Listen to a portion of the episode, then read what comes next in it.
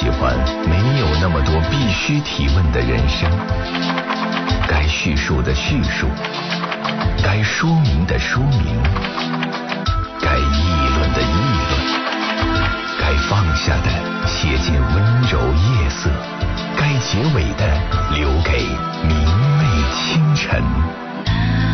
情感交流节目《午夜情正浓》，探问生活，倾听你心。各位好，收音机前的听众朋友，欢迎来到 FM 一零四点三。你正在选择收听的是河北广播电视台综合广播，每天深夜二十二点三十分到零点来陪伴您的午夜情正浓节目。我是主持人李爽，欢迎听众朋友来到我们的节目。在接下来九十分钟的节目时间当中，随时欢迎收音机前的听众朋友您来拨打我们的热线电话九六一零四三。我们是情感热线交流节目，所以这部热线电话很重要。我们就是以此来作为媒介，完成我们九十分钟的节目之旅。在这九十分钟的节目之旅呢，情感问题是我们要探讨的主要话题。那么，有关亲情、友情、爱情，在我们这个情感世界当中可能会遭逢到的各种状况，比如说。嗯，亲情当中可能会涉及到跟父母的沟通啊，可能会涉及到跟孩子的交流啊，包括对小朋友的教育啊，等等等等。比如说在爱情方面，可能涉及到跟恋人之间的相处之道啊，夫妻之间可能会遇到的一些意见相左的时候，该采取取的办法呀，等等。还有像友情，那我们每个人生活在这个世界上都不可能是孤零零一个人。我们有句俗话讲：“一个篱笆三个桩，一个好汉三个帮。”谁没有一群好朋友呢？但是在和好朋友相处的过程当中，也未必是每个人都相处的那么轻松愉快。常常也会有一些问题，那么在这些问题出现的时候，我们也常常需要找到一个合理的解决办法，不怎么消耗心力，但与之同时呢又很有效。那我们可以试试看看能不能找到这样的办法。好，我们今天的节目已经开始了，我在这里等待大家，也欢迎收音机前的听众朋友来加入我们。记得我们的热线电话是多少来着？对。九六一零四三。另外呢，听众朋友，你还可以通过网络平台来关注参与我们的节目。最常用的网络平台，第一个是新浪微博，您可以直接在新浪微博上呃搜索一零四三午夜情正浓加关注。每天在节目开始前，我都会发一个直播帖。今天的直播帖发的是呃十一月份，我会在石家庄市图书馆识图讲堂做一次公开演讲的这么一个。整个的消息，大家如果有听众朋友对这个事儿感兴趣呢，一会儿您可以看看，因为这个海报刚刚做出来，我还没认真看呢，所以我也没仔细看到底是哪天，一会儿我也看看，在主持节目的这个间隙哈。另外呢，听众朋友可以登录微信公众平台，然后呢，具体的操作方法是这样的：您登录微信的首页，然后呢，在第一页上边有一个小加号，点开它，然后里边有添加朋友这一栏。点开里面会有公众号这一栏，再点开会出现一个对话框，你在这个对话框当中输入大写字母 DJ 和木子李爽快的爽，就可以进入我的微信公众号了。然后你就可以把你想要跟我交流的话，或者是想要让我帮你解决的问题，直接留言给我就可以。有很多听众朋友讲，我怎么看不到别人的留言呢？对呀，微信公众平台的特点就是这样的，它有点像多年前的短信平台，就是。呃，它不是双向的。如果你想要看到大家的话，那其实更好参与的平台应该是新浪微博。微信平台呢是单方向的，你发给我，我看得见，但是别人是看不见你说了什么的。所以呢，也请其他的听，就是对于隐私很在意的朋友，可以选择微信公众平台。呃，另外呢，现在可能因为大家用微信都比较多，所以呢，用微信交流呢会相对显得方便。好了，那我们今天天所有的内容都给大家介绍完了，剩下的就要邀请听众朋友您了，来参与我们的节目。热线电话呃目前正在闪亮，但还没有电话被我们导播老师选拨进来，欢迎大家来继续拨打吧，九六一零四三，来听一首歌。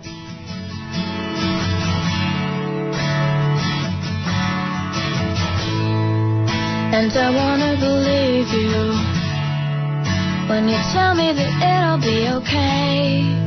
Yeah, I try to believe you, but I don't. When you say that it's gonna be, it always turns out to be a different way. I try to believe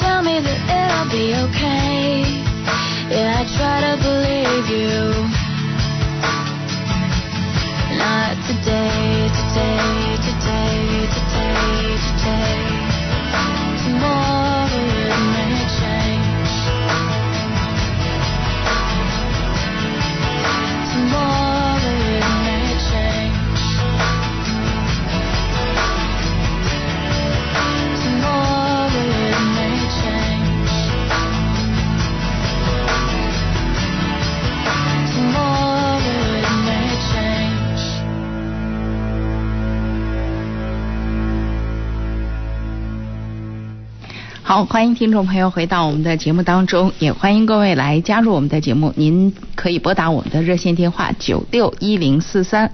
刚刚热线三部热线电话都亮了个遍，然后呢，现在又归于安静了。也欢迎大家继续拨打吧，如果你愿意来参与我们的节目，在。这样一个深秋初冬的夜晚，我觉得今年的这个季节变化啊，好像特别猛烈。好像前一天还穿裙子呢，然后紧接下来就恨不得穿羽绒服了。尤其是像我们上夜班的，会特别明显，天气一下子转凉了。这个季节其实呃蛮容易生病的，所以也提醒我们收音机前的听众朋友，呃，如果你这个时候还在外面工作的话，也一定要珍重添衣。那我们来看一下听众朋友在微信公众平台上谈到的问题。燕子说到了一个问题啊，是涉及到其实涉及到有点办公室关系。嗯，说爽老师你好，我有个问题想要咨询一下。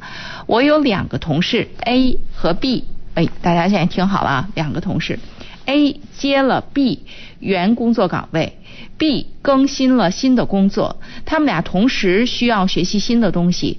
而且工作开始也有一些没有条理。最近发现 A 和 B 之间好像很不愉快。一方面听 B 总是说 A 态度不是很好，而且总是在找 B 交接工作上的不足，平时也不太搭理 B。嗯，这是 B 说的，说 A 对他不好。然后呢，这样呢就弄得 B 很郁闷，不知道为什么。哦，而。作为当事人呢，他也听到 A 呢反映过说，你看 B 这个人特别没有耐心，跟我交代工作的时候教我也教的不清楚，我也不知道该怎么办。然后呢，现在呢，我们这个中间人燕子就向 A 解释了一些关于这个。呃，他对于 B 在工作上的误解，然后也跟 B 说，现在 A 刚刚开始，你要能帮他呢，就多帮他。可是呢，现在 B 呃还是不知道 A 为什么就不搭理 B 了。你说我是直接告诉他呢，就是因为 A 向我说过 B 没有耐心教 A 这件事儿，要不要直接告诉呢？哎呀，哎呀，我绕的呀。我其实我昨天晚上就看到这则了，我就是因为当时我就没绕过来，所以在节目上我觉得我脑力不够就没有说。然后今天我再看了看，就基本上我绕明白了啊。呃，我是觉得是这样子啊，呃，在这种问题上，我们作为传话筒，其实是很被动的一个局面。因为其实我们会发现，让思想见面，谁跟谁有问题，谁跟谁沟通，这是最不损耗的这么一个状态。但是常常呢，你比如说现在像他们俩似乎僵在这儿了。如果真是好朋友的话，就如果换成我的做法是，就是想办法把他们凑到一块儿，然后看看能不能把话说开。如果说一定要转达或者怎么怎么样，我也希望用正面的方式。这个正面的方式，比如说 A 向你说 B 没有耐心教他，那我们能不能直接跟他讲说啊，可不可以耐心一点来教他？就把没有耐心这个事儿，没有耐心这就有个态度了。那你可不可以把它转成正向的语言？觉得你说，那我觉得呢？你看啊，据我的观察，我觉得其实你可以在，因为谁都没做过这项工作，而且每个人接受新工作的这个速度也都不一样，所以呢，我是觉得吧，既然大家都是好朋友。啊，那就更应该就说，而且大家都有新的挑战，那你在接新工作的时候，也会觉得可能要理顺的东西很多。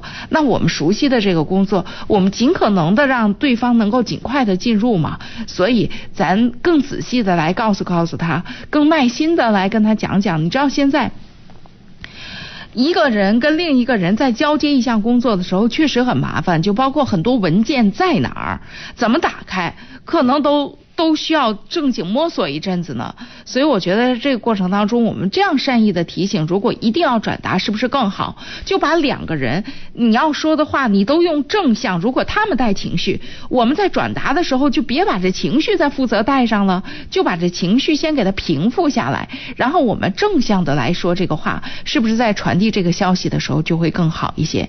提供你参考哈。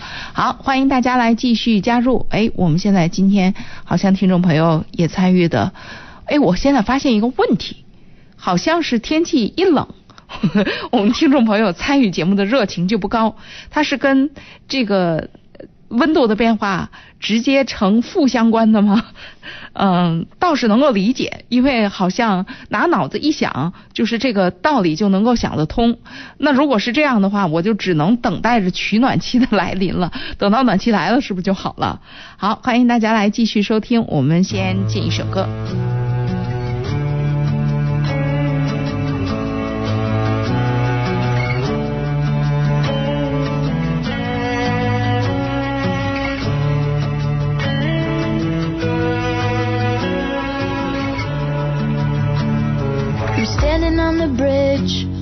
I'm waiting in the dark.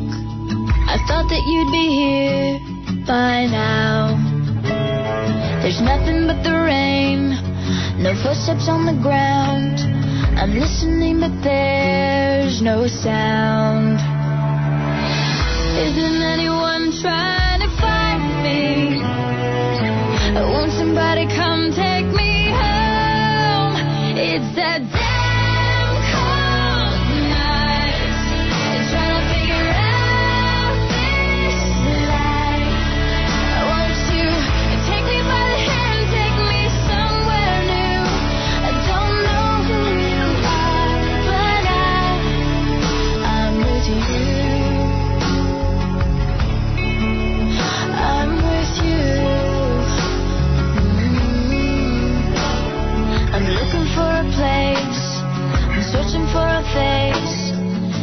anybody here? I know. Cause nothing's going right. And everything's a mess.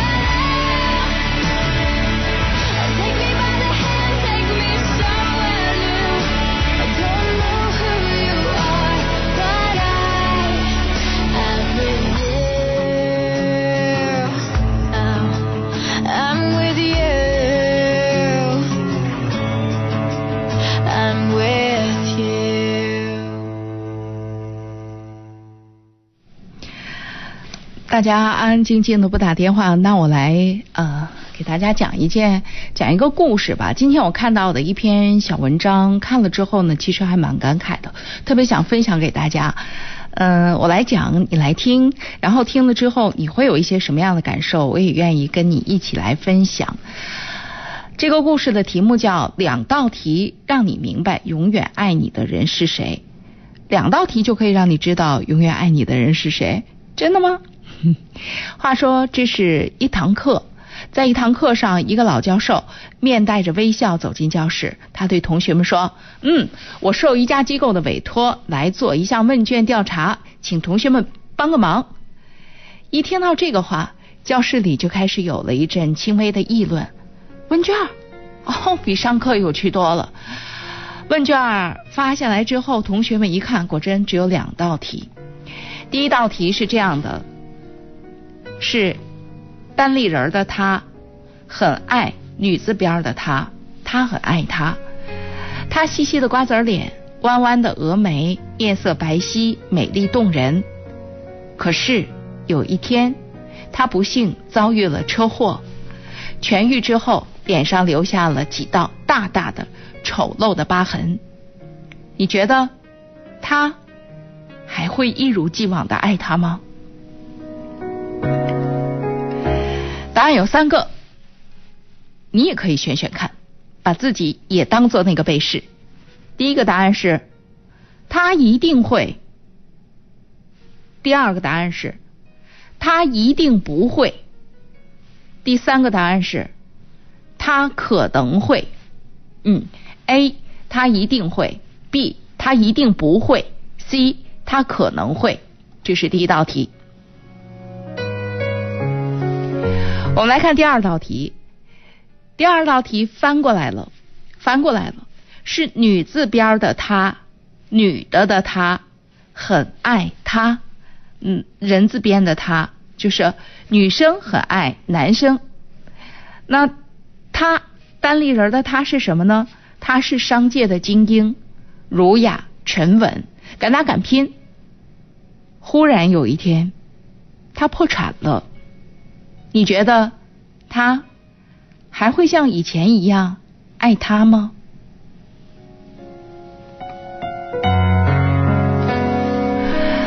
答案也是三个。第一个，对，他一定会；第二个，他一定不会；第三个，他可能会。对，A 他一定会，B 他一定不会，C 他可能会。没过多一会儿，同学们就都做好了，问卷收上来了。教授一统计，发现结果是这样的：第一道题有百分之十的同学选 A，百分之十的同学选 B，百分之八十的同学选择了 C。也就是说，百分之十的同学说，呃，即便是那个女孩子美貌动人的女孩子，脸上留下了几道大大的疤痕，但是她。一定会爱他，而百分之十的人说他一定不会，还有百分之八十的人说可能会。哦，这是第一题。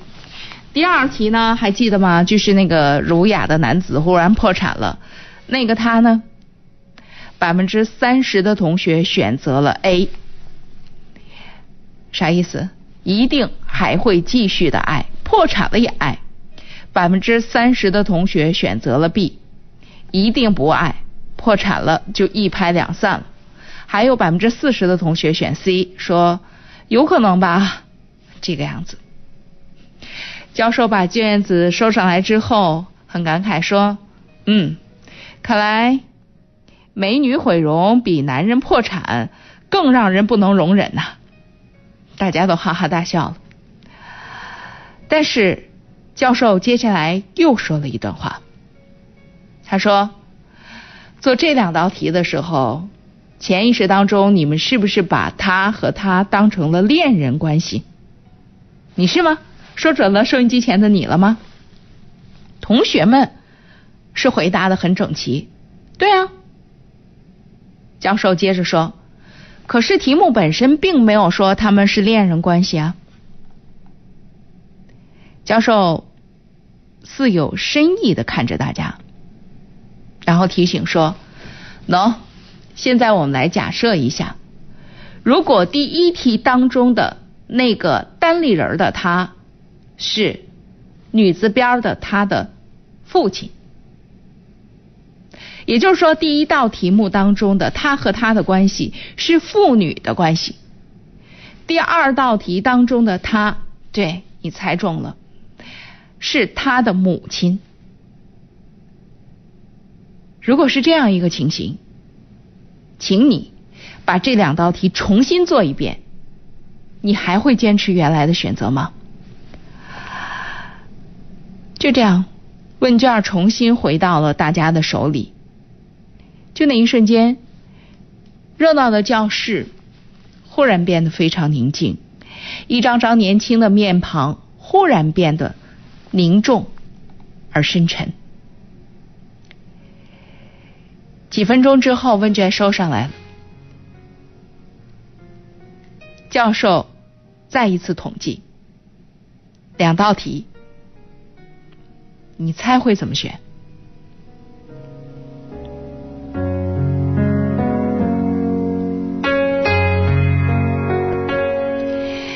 对。同学们都百分之百的选择了 A，一定会。教授语调深沉而动情。嗯，在这个世界上有一种爱，亘古绵长，无私无求，不因季节更替，不因名利浮沉。这是什么？对，是父母之爱。看了，想了，懂了。别忘了，这个世界上最爱我们的人就是家里的父母。想家了就赶紧给家里打个电话，过节了赶紧给父母发条短信。其实爸爸妈妈很容易满足，我们一个小小的举动就能够给父母带来无限的感动。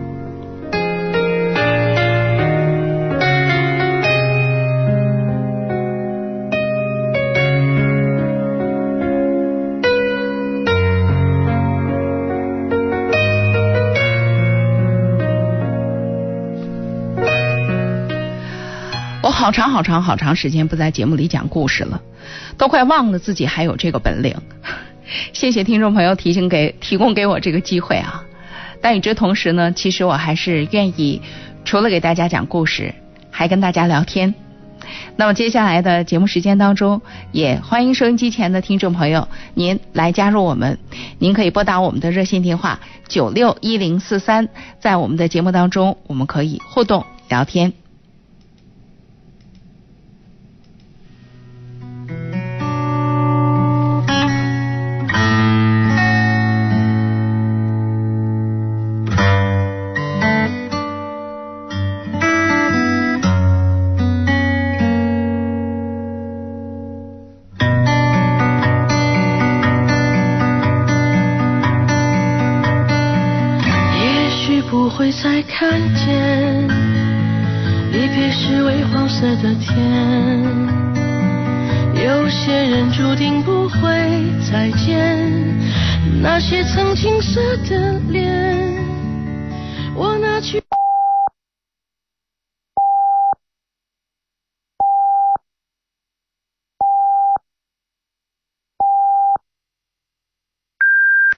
北京时间二十三点整。在生意的账本上，收入与支出两者相减便是盈利。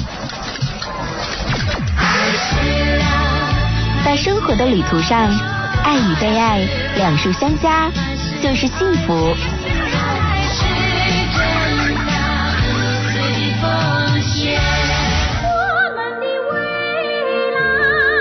在家乡的建设上。发展与生态两者共赢才是目标。经济强省，美丽河北，我们在路上。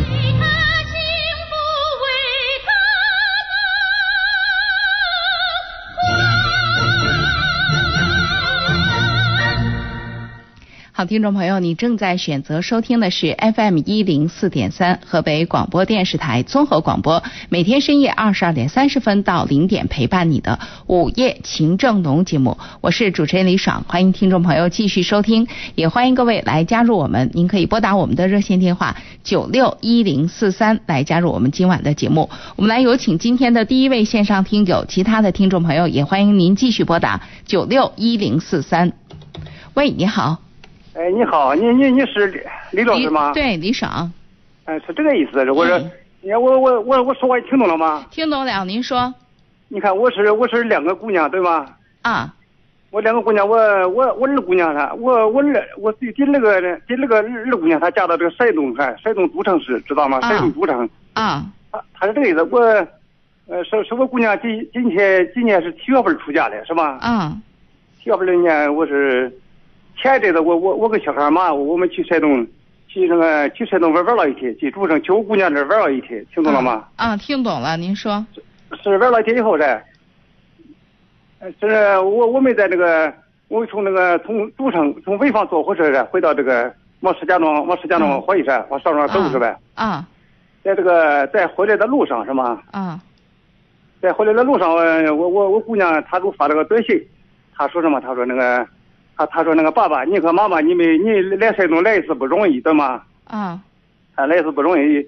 好多我我在火车上，我我给那个小孩嘛，我把这短信一念他，我小孩嘛都哭了，他说什么？他说那个慧慧，他说那个，哎呀，姑娘嫁的太远了，嫁到山东离咱们离咱们河北太远，对不对？是是这个意思。是嗯，那您您想跟我说我现在我我的我我的问你是，那个那个李老师，我叫你出给我出个主意。啊我都是人家他们那现在我我小孩他马马上马上他这跑下月他又都生小孩了是吧？啊，我我我我和小孩嘛，我还得去山东，我都是说，嗯我都是问一下李老师，你给出个主意，都是叫我叫我们给那个叫小孩嘛，他怎么他我们他怎么是他不能经常挂念这个这个女儿，他老是在家在家跟我说什么？他说，哎呀，姑娘姑娘走的太远了，他们咱们是河北的，他嫁到山东，离咱们家太远，是不是？是这个意思。那那那咱想怎么着啊？现在都我我我我这出个主意都是，我我叫你怎么叫叫小三娘怎么也不能经常经常挂念我这这个这个姑娘，本来她她这出嫁，她来离她家蹦远是这个意思，是吗？嗯，随着时间的推移会好一些是是这个意思，是啊。对，一个是就是妈惦记闺女嘛，这也是人之常情。对对对吧？但是如果闺女过得好好的，哪儿都挺好的，那咱也就没啥牵挂的啊本。来他这个去到山东都城离咱们离咱离咱们河北挺远，对吗？是这个意思。哎呦，我就觉得咱河北人啊，有不要其河北其他地方还我觉得还好，就石家庄这一块儿的人啊，我都不明白，就是。那你要要按您这说法，那像我们这个从秦皇岛嫁到石家庄，这这简直都不能活了。对对对对对。哪有那么？你说，你说你就见到家门口，你能天天见？就都在石家庄，我们你你就是你都在石家庄，你能天天见呀？也不那是那能。个呃李老师，我我大啊姑娘，我大我大姑娘在在石家庄，我小子也在石家庄的，是这个意思。对呀，所以你身边又不是说没有，是吧？对对对对都有这个能那啥的。你说小姑娘不在身边，人家人家二姑娘，但是人家那边如果生活的挺好的。咱就别老说一一弄就是哎呀怎么怎么着背背气气的，一弄就是让孩子心里也不舒服。啊是啊，他啊他他是对的，我我你看，我说我我我们在火车啊上，在在往在往石家庄改的时时候噻，啊我我把他我把他堆的一我把他堆的一年，我我我小孩嘛，他都他他都他都不高兴了，都掉都是都是掉眼泪，对吗？那掉眼泪就让他掉，因为到底是姑娘嫁的挺远的。四蹦月是吧？离咱家四蹦月。对呀、所以你就，我是觉得哈，一方面就是妈妈正常的表达情绪，另外一方面，其实您也特别想，但是您特别压抑，当然我当然是是我当当当爸爸的，我我也是想对吗？对呀是，但是所以您就不用压抑这个情绪，想了呢，人家哭了，你就给递张纸巾。是是是是是。咱就正常的，咱把咱的情绪表达出来，表达出来，但是咱也要理智。一个是人孩子嫁的挺好，人那边过得也挺好，那咱挺好，对呀挺好。我呢，我我我我我女我女婿吧，他我女婿他在诸城他自己开了一个那个开了个公司也挺好，是吧？是这个意思。就是说，所以也没啥咱们要操心的。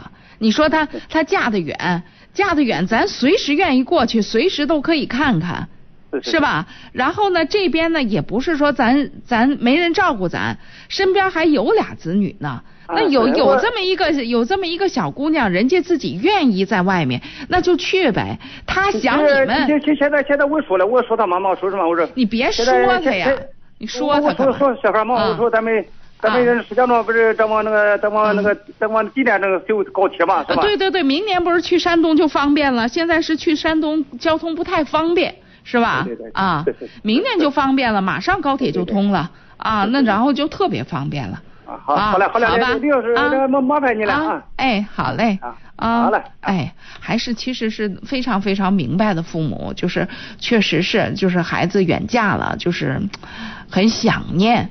啊，能够能能够理解，呃，但是与之同时呢，咱也要清楚，你说人家都过得好好的，是吧？呃，都这个怀孕了，马上这个下一代就要出生了，咱就多送上祝福吧。惦记就请走动走动，常过去看看，这个比啥都强，是吧？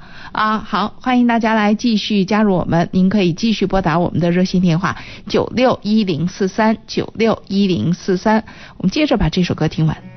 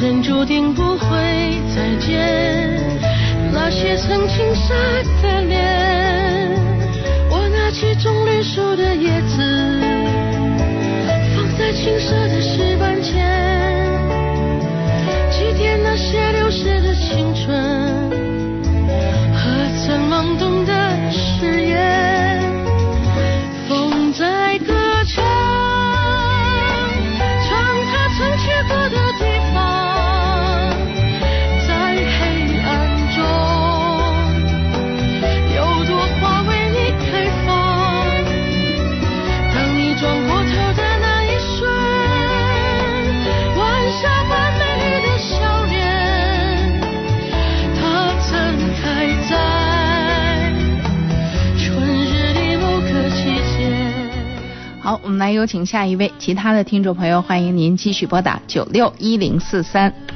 喂，你好，喂，你好，是我电话吗？哎，对，您的电话请讲。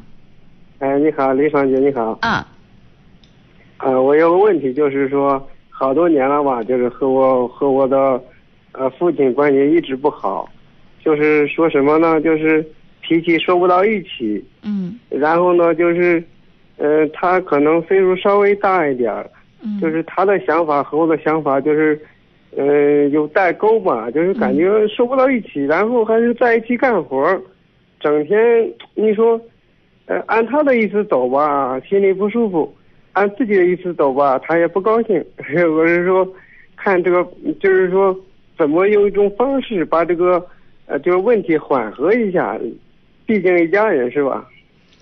嗯嗯嗯，你们是一块儿在做什么呢？一般来讲，就是我们这边一般都是做做一些加工嘛，就是木料加工嘛。哦哦，嗯，就是也还在一块儿干呢，是吧？就是啊他说的跟你说的有啥本质的差别吗？还只是个先后顺序的问题，还是怎么着啊？就是想法不一样，知道吗？就是说我的想法，比如说我的想法，比如说做做什么事儿，我的想法就是，呃，更新一下。比如人家，呃比如说我我出去一下，就是说人家用什么方法，我我就是喜欢采用一些新的办法，然后去经营这方面事儿，是吧？嗯就是我父母按照他的传统，按照他的思想去做。他说你老是这样折腾折腾，他他的想法是说你安稳一点，然后就是说怎么嗯就是平稳的，就是往前走。我我是我是感觉怎么着了，就是我是感觉就是说，呃，别人的好的办法我可以采用一下，好的话咱们可以干好，不好的话咱们还按照一就是按照这个方式去做。我是这样想的，就是说好多方就是好多方法，好多这个意见啊，就是产生一些分析吧，就是说。你，你我也是说多少年了，一就是说一直在一起干。我还是说，我说分开干吧，我也想过这事，我他分开干也行，但是呢，我总觉我总感觉也分不开，你知道吗？为啥呢？因为呃，就因为他们老了吧，有时候他他们也去那边儿，呃，一去那边帮忙，去那边帮忙，他多多少少他也说这事儿，说是我感觉你要说，嗯就是就是说嘛，你要说按自己的意思走，他整天在你跟前，唠叨啊，怎么着怎么着不是，怎么着啊。我是说为啥分不开呢？分不开的原因是是什么？就是分不开的原因，就是呃，就是那个我自个儿也也也也就是说，我自个儿也也需要他们，知道吗？对呀，所以这才是本质的。而且我现在想问，现在咱们这相当于一个小厂子是吧？小作啊，坊，对对对。这作坊是谁的呢？所以这方现在就是我的吧，已经父母已经交给我了，他父母已经交给你了，但是这个是人家的，对吧？他只是后来现在交给你了。你现在的问题，我确实觉得是什么呀？就是一，确实父母有父母的原因，父亲呢，就是虽然表面上交给你了，但实际上他不放手，啊，对对，是吧？他也不放手，啊我对对他对对对不放手。那么这个事儿呢，就说你心里要明白，就是他交不交给你，这是人家的。你要真有本事，你就再弄一个。这个我想我我我想过这个问题，我我想过这个事儿，就是，嗯，我想过这事，因为什么？因因为就是说，呃，做我们这边就是一个人做不了，还得需要好多人帮忙。就是说我我想过说，我如果说自个儿去帮忙什么，嗯、他他是他是每天要去，你知道吗？就是我们这边的人，就是老人啊，他没事啊，他他他去那边，知道吗？所以不是他是我的意思离不开，你你先说，你说完了我再说啊，你你说你说啊。我的意思是说，虽然人家表面上是给你了，但是这事儿从他的内心当中，这就是他的。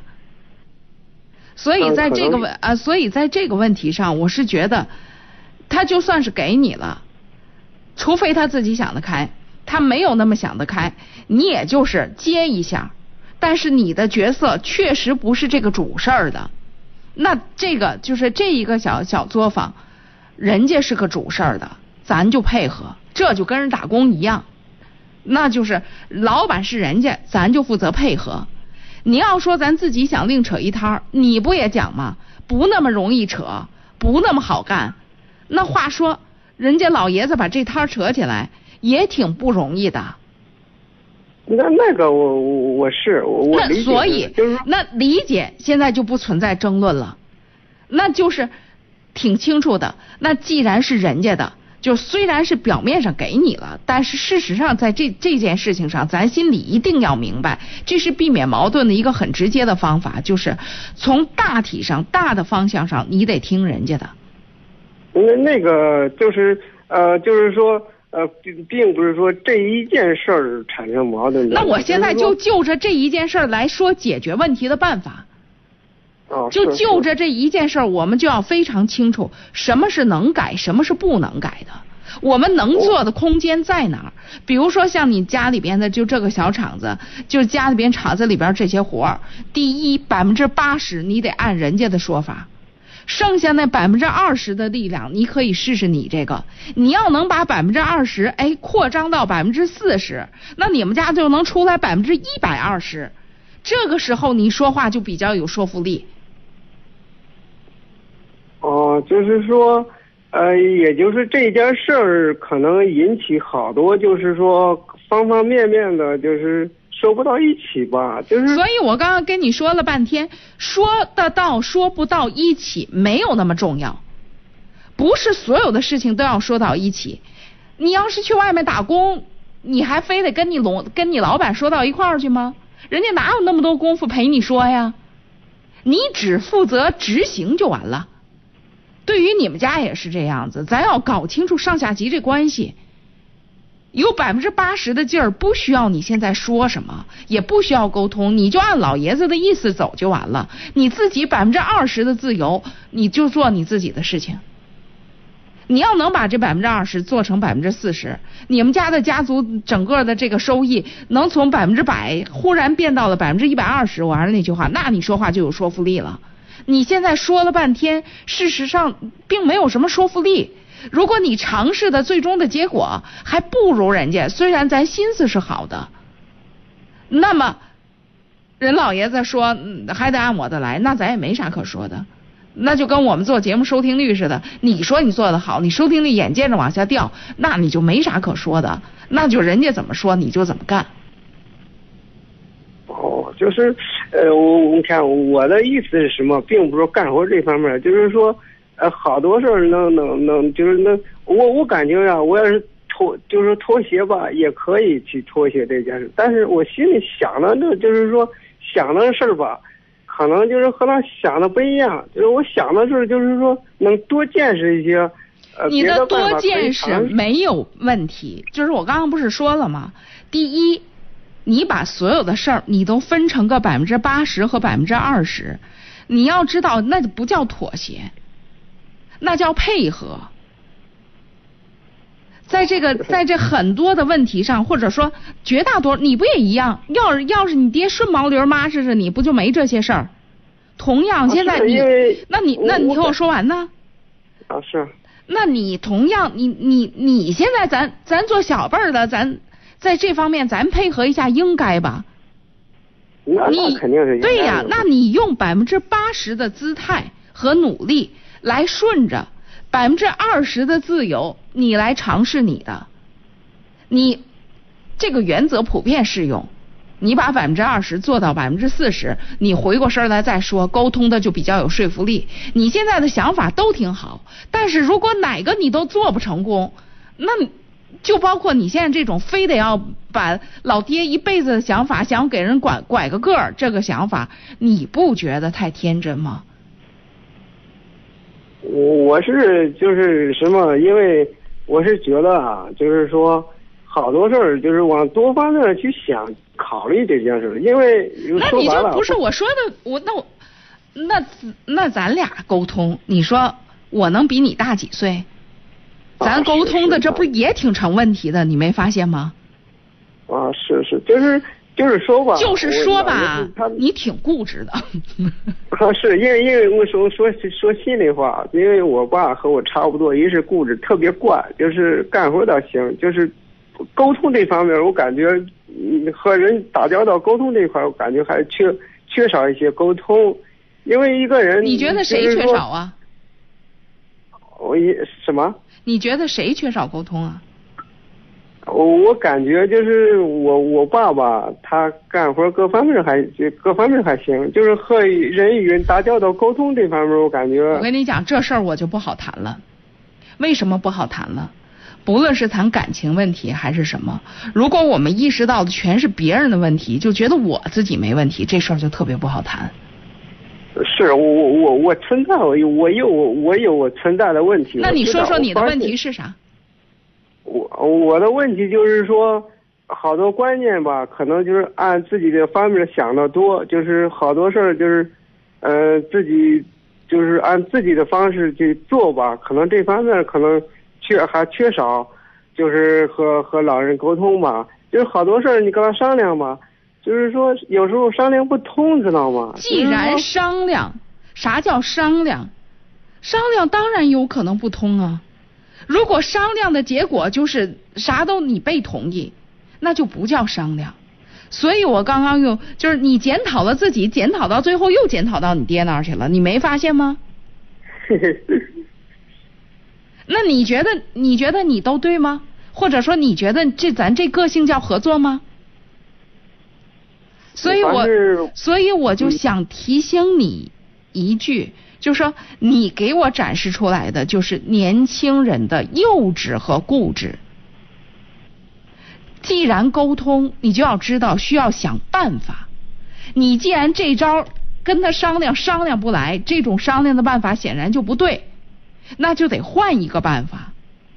换个啥办法呢？我刚刚说了那么半天，你也听不进去，那我们就用再朴实一点的语言。第一，先顺着，百分之八十哦用于顺着，这话顺着接过来行不？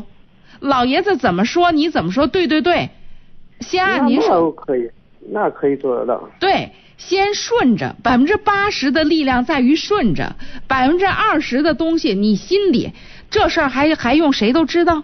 你心里有这个想法，你就留在心里就完了呗，你自己去做就完了呗，做成了回来再跟他交流不就完了呗？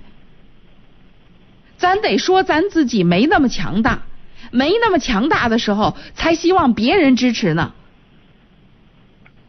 谁在干一件事儿的时候，最开始的时候，你没干成的时候，都不一定能够说动别人。那我们就别把力量放在说服别人上，我们把力量放在干上，干成了自然就说服了。这么说能接受吗？这个我可以接受啊，那就试试，好不好？好，那我们先到这儿。好，您正在选择收听的是 FM 一零四点三河北广播电视台综合广播午夜情正浓，我是李爽，欢迎大家继续收听，也欢迎各位来继续加入我们，您可以拨打九六一零四三。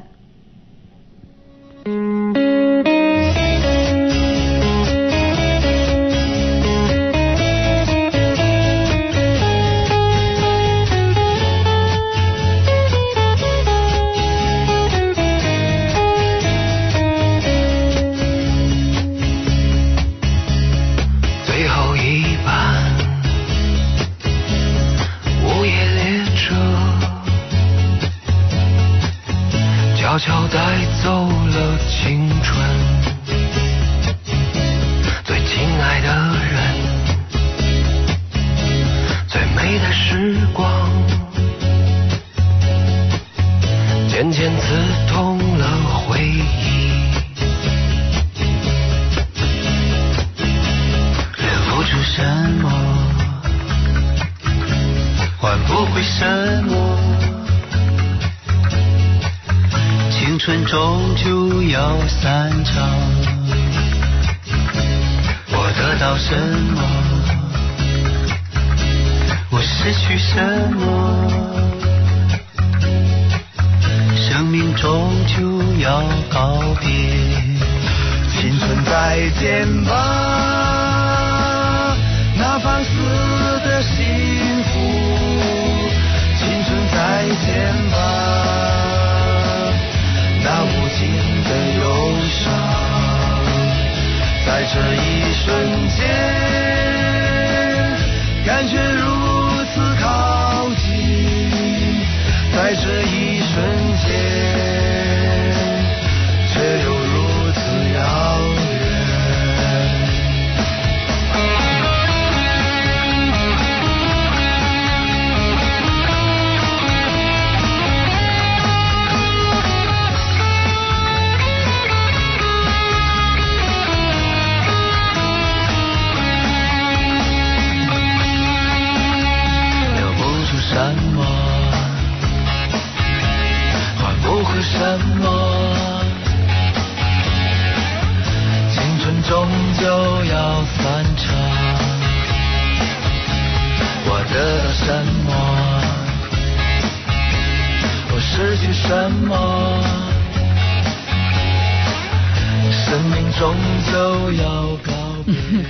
听众朋友一听开头说这叫啊朋友再见，然后再听不是了，这首歌叫《青春再见》。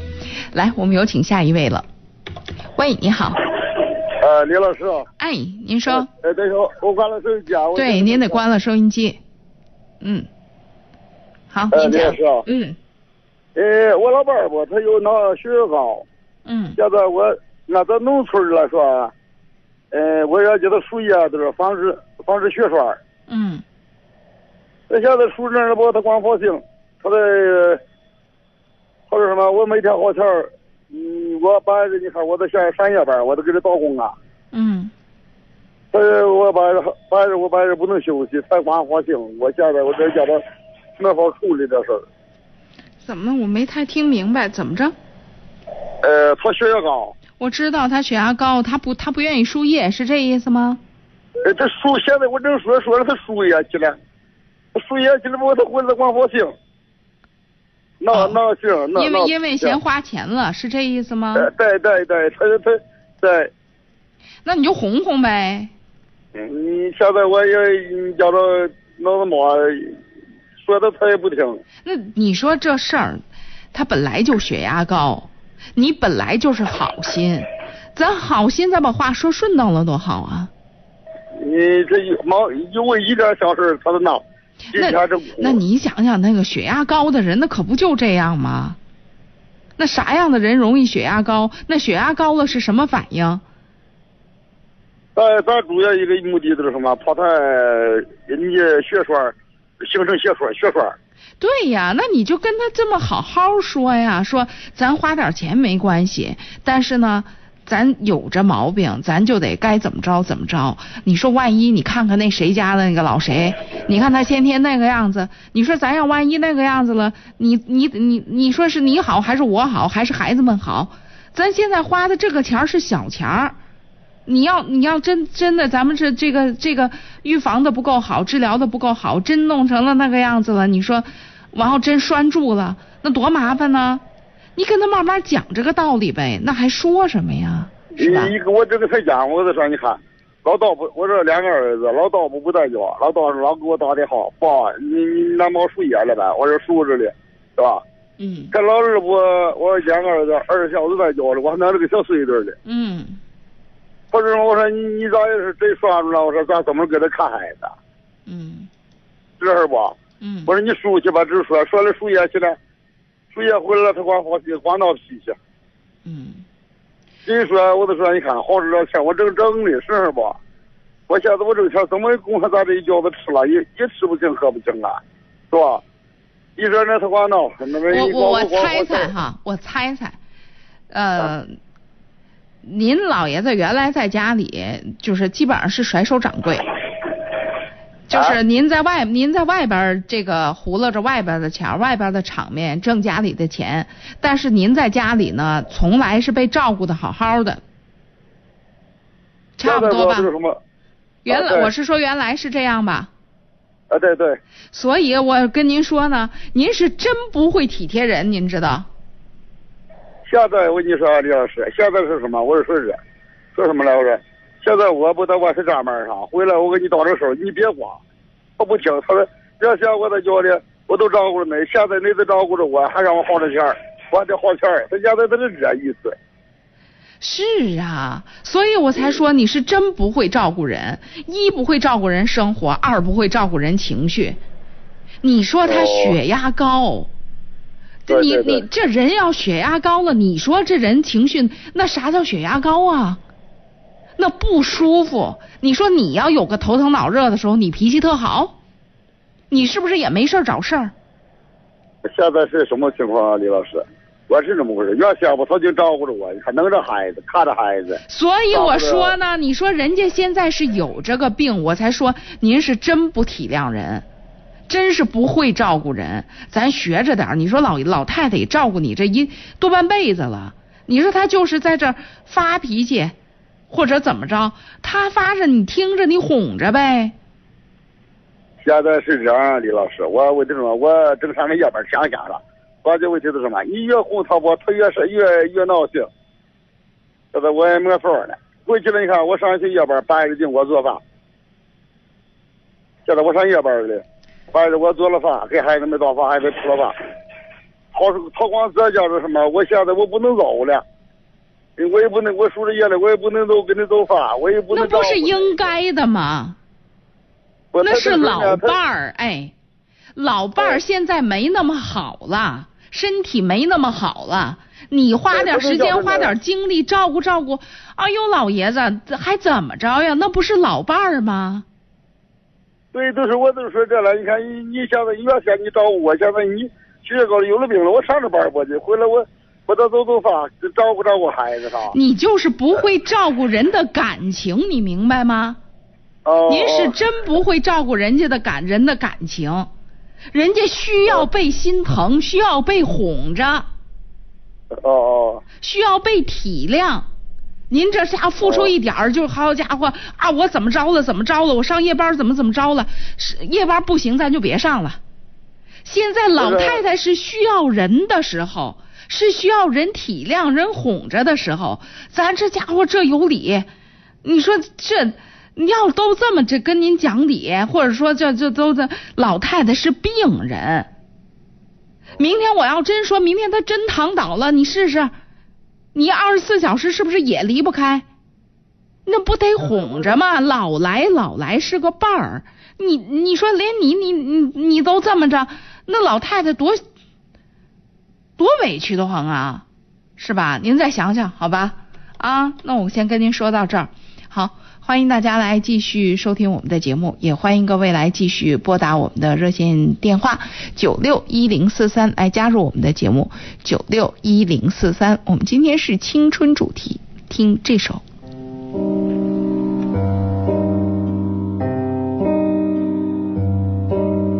他不羁的脸上天色将晚，他洗过的发像心中火焰，短暂的狂欢以为一生绵延，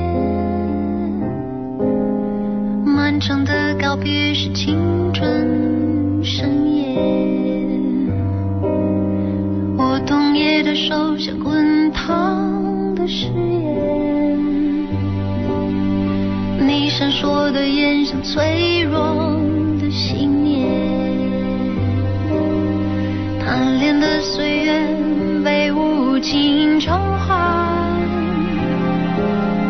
骄纵的星星烟消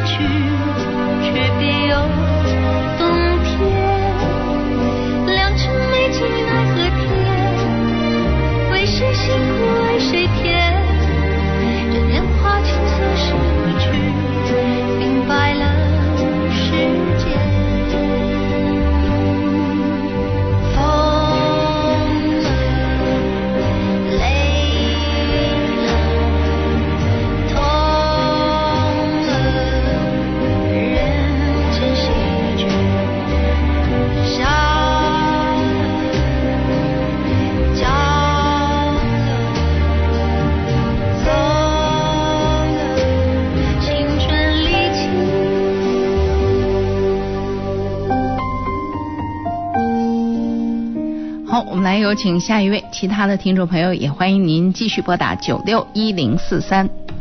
喂，你好，哎，李老师，哎，请讲。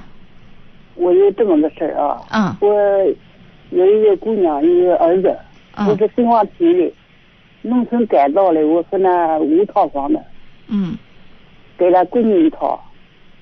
这个小的这媳妇对我有意见，老不跟我说话，不理我。也叫呃，我有个孙女，叫孙女也不理我，我不知道该怎么对待这个事儿。我说句不好听的，跟跟闺女好好过，这儿子你指望不上。呃，老头儿的将来老头儿有病，我还得伺候老头儿，知道吧？那我能说啥呀？你说我怎么对待儿子的媳妇啊？就是都给他们了，他他就就我要说就这样的儿子，你都给他们了，他也不会管你的。我教的也是，他们太没良心了。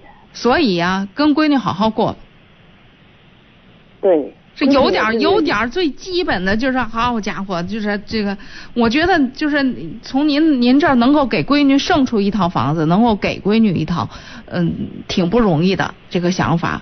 那儿子，我要说儿子挺混的，这一家子都是，就惦记着老人这点东西。嗯，我是觉得，就该怎么着怎么着，就是他要就因为这个连朝前都不朝前了，那就叫真的不孝敬。那不就是看着钱来的吗？那跟老人你感情有啥关系啊？对，那就是该说说，该干嘛干嘛。另外，从心里边别指着，指不上。我也觉得是指不上。嗯，是，嗯，对，还不如人那对，还不如人家人，我估计我估计闺女不错，嗯，闺女老老是来看我来。对我估计闺女不错，那儿子那真是那糊涂嗯，啊！你要这样子，你就都给他，也好不到哪儿去。是都给他也好不到哪儿去。嗯，那就该就该怎么着怎么着吧，啊，该照顾老爷子照顾老爷子，该怎么解决怎么解，面儿上过得去得了，是吧？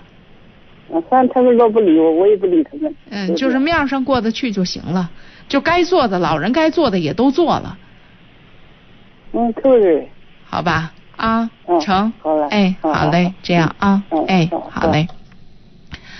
午夜情正浓，我们节目进入最后一段了，也欢迎听众朋友来继续加入。您可以继续拨打我们的热线电话九六一零四三九六一零四三。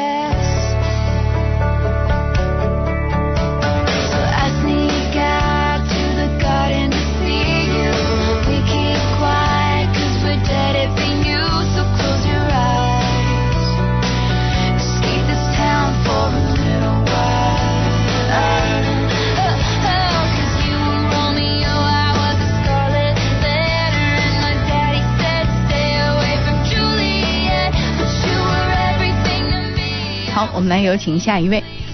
喂，你好，喂，哎，你好，主持人。请讲。那个，我想，我想您那个向您咨询一个问题，嗯就是说现在我跟我的爱人，我们俩沟通之间出现了一些问题。嗯他他的这他这个人的性格就属于那种，就是说非常自我，嗯就像前几前上前一个礼拜有一个那个打电话的，您说的就是我的是我的，你的也是我的，就是这种 这种性格的人。嗯嗯然后就是说，他所有看待问题的角度，就是全是站在他的思想去嗯考虑。嗯现在我们俩就是说什么，如果为因为现在正闹别扭呢吧，有这么将近一个一一个多月不说话了。嗯我想找他谈谈呢。我说那天我我给他说，我说咱俩没说谈谈，我说咱俩聊聊。人家直接就来了一句，有什么好聊的？没没有什么好聊的，浪那就意思就是浪浪费时间。嗯 我我就是说，嗯，他他这种人说话我，还还倍儿撅撅人。嗯嗯嗯，我就是说，你要说像对这样的人，你怎么去跟他沟通啊？这样的人是顺毛驴儿，得顺着来，顺着他的意思走。不是顺着他的意思走，是顺着他的话说，意思当然得按照咱的意思走。就是哦你得先顺着他那话说，他才能顺着接下来听你要说啥。哦，对就对对，就是他这样的人，就是，嗯，第一，你跟他走到一块儿去了，就是在他，就说，我我嗯相信你的眼光也不会有太大的问题，就是说这个人不会有什么特别大的问题，但是这个穷脾气确实比较讨厌，嘴臭是是是啊或者怎么样但是真出点啥事儿，真有啥问题，这是好人。对对，是吧？所以他的问题不在于说，就说咱日子过不下去了，就是这个就是什么？哎呀，这人真的不行，我说什么，你说出大天来，我也不跟你过了，不是那个样儿。就说人是好人，但是呢，他就是。呃就是就是，一是就是那个，尤其是在俩人交锋的时候，他一定要当那尖儿，对对对对，那就让他当。哦，而且就意是思就是啊，就是这样，就是这样的人，就说，嗯。其实你有没有想过，其实他内心很，就是他是那种比较没安全感、比较脆弱的对啊，其实是那样，就是呃，包括其实如果你你想你们夫妻了，也应该知嗯道，就包括他从小的成长环境、生活背景，可能都存在着一个，就是他总是可能经常容易被放在那个被忽略的、没有特别被关心的那个那个场合。对，所以呢因为他他啊他们家是村里的，他又是老大，下边有两个妹妹，一个弟弟。对呀、所以呢，其实他就是特别希望别人关照他，哦他也特别希望从内心当中，希望别人能够听到他在说什么。所以你跟他相处的时候，第一个、嗯就包括嗯他嘴那么臭，他跟你说有什么好聊的？他有没有说我不跟你聊？他说的是有什么好聊的？那个意思是什么呀？你得主动来跟我聊。他不是说，然后咱这好没什么好聊的，没什么好聊，别聊。就就俩人就叫上了。我们把他这句话翻译翻译，他就是嘴臭。其实他他就是挂着这个面子，他他他他拉不下来。哦。那我们就跟他讲说，但是我想嗯跟你聊聊。但是我我我、嗯我说了，我说就是聊了吧，然后他又说了一句，那不是就紧接着说你浪费时间。对，所以这就所以我才说他嘴臭呢，就是这样的人，他也需要一些，就是我们他就是他太长时间没有听过别人对他的夸奖和认可。我们需要真诚的，那你比方说像这个，哎，我们都就说我们冲淡一下这个气氛，缓和一下，用另外的一些方式，比如说，嗯，他要说浪费时间，你就跟他讲、说，哎，我是你老公，我浪费你点儿时间，应该吧？再说，咱俩一个月都没说话了，你体谅体谅我，哦，我最起码惦记你，你是真不惦记我？你给他创造台阶儿让他下，然后他下的时候你一定接着。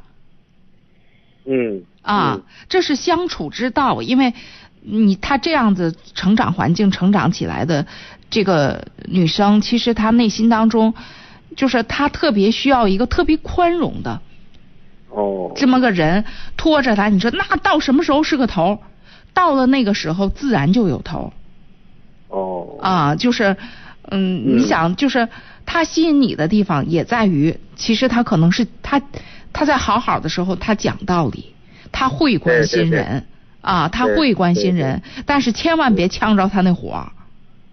那咱让开他那个特敏感、特脆弱那地方，咱把那点尖儿给他不就完了？你说两口子过日子是吧？对，那还非得怎么着？他要的那部分咱都给他，给到一定程度，他发现那个东西要不要无所谓的时候，自然嗯就好了、哦啊。那个还还有一个问题就是什么？嗯你像发生一些事情吧，嗯我给他说完了，他也明白，嗯明白完了以后，他自己就说事儿道理我都明白，嗯但是这个劲儿我就过不去。那你就慢慢过，你就跟他讲，行，那没关系，慢慢过。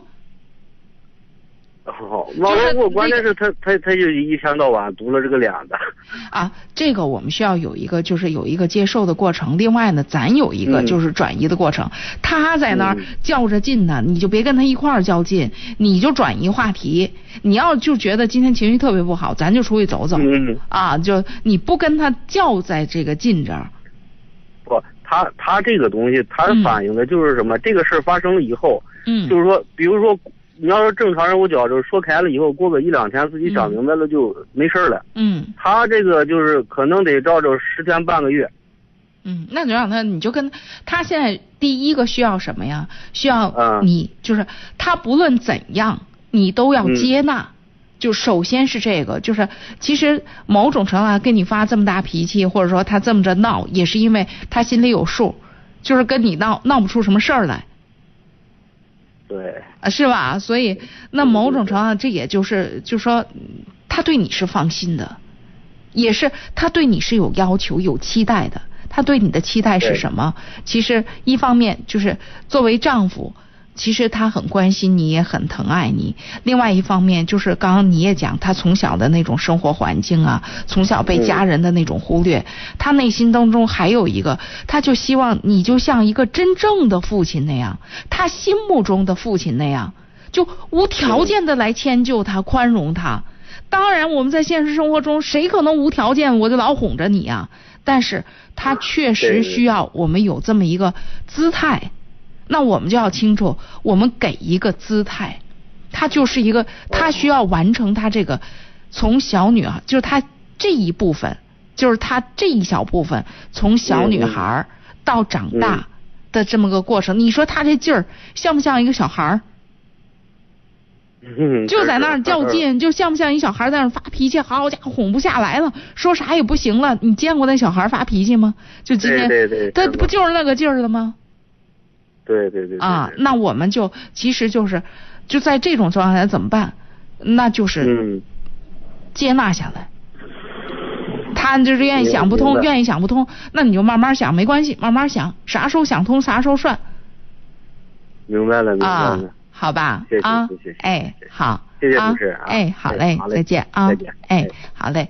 午夜情正浓，我们还可以再接一位听众朋友的热线，看是否还会有听众朋友打电话进来啊。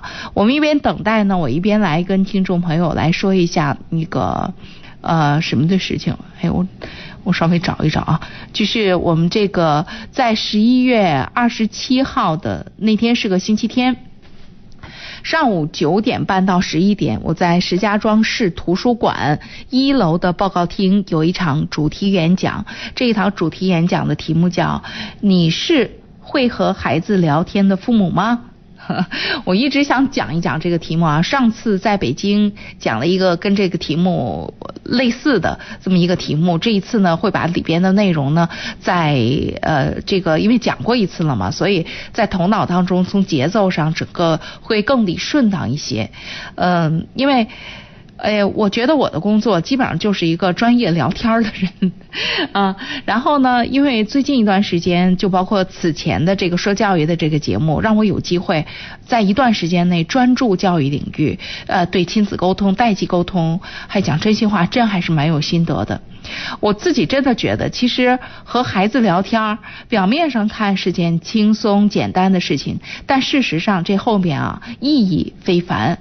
其实他。你会和孩子聊天，就意味着你可以很好的了解孩子，因为他是了解孩子的途径，也是教育沟通的桥梁。你知道，一个会聊天的家长啊，不仅可以让孩子变乖，还可以让孩子变开心、变勇敢、变努力。